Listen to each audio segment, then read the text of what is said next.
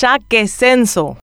De los creadores de la ideología de género, nos van a sacar la patria potestad y van a convertir a nuestros hijos en gays, ahora llegan. No recibas a los censistas en tu casa y nos quieren convertir en homosexuales y lesbianas. Antes de comenzar el censo 2022, ya tenemos un dato confirmado. Urge mejorar la educación. No firmes nada, Van a fotografiar toda tu casa. Te van a hacer firmar a favor de la transformación educativa. El censo no es para bien. El gobierno recibió 86 millones de euros para homosexualizar a nuestros hijos. Son algunos de los falaces argumentos que están haciendo circular contra el Censo Nacional 2022, que es demasiado necesario en nuestro país. A estas alturas, se puede afirmar que lejos de ser peligrosos, el censo, el Plan Nacional de Transformación Educativa y los Objetivos de Desarrollo Sostenible el verdadero peligro para la democracia y para el crecimiento del país es el fundamentalismo religioso, que difunde mentiras y se sostiene en el miedo de sus seguidores. Genera xenofobia, homofobia,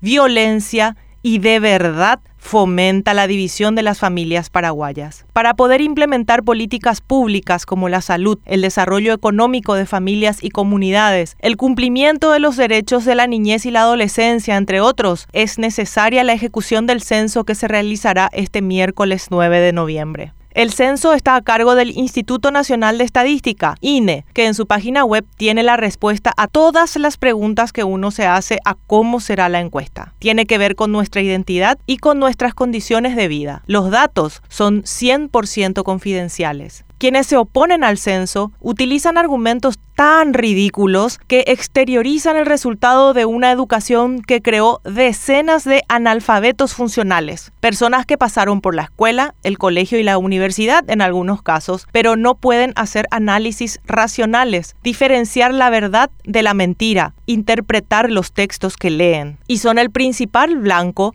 de quienes propugnan conceptos ideológico-políticos fundamentalistas, disfrazados de religión o de movimientos políticos. Fomentan el miedo y crean ejércitos que han de investir de poder a sus líderes. En épocas de Alfredo Stroessner, el enemigo eran los comunistas. Ahora, el enemigo son quienes pidan inclusión, interculturalidad, enfoque de derechos y el respeto a la libertad de expresión. Al miedo y al oscurantismo debe responderse con conocimiento, que como la antorcha va espantando cucarachas, ratas y otras alimañas. La información es la clave y para eso también es importante el censo. No, señor, no, señora, no le van a introducir un chip ni a sacar la patria potestad, ni tiene que ver con la transformación educativa. El censista, debidamente identificado, le hará preguntas que completará con usted en un formulario que ya puede encontrar en línea. Todos esos datos echarán luz sobre quiénes somos y cómo vivimos en Paraguay. La pregunta a qué queremos en parte se responderá después entre diciembre y abril cuando elijamos a los próximos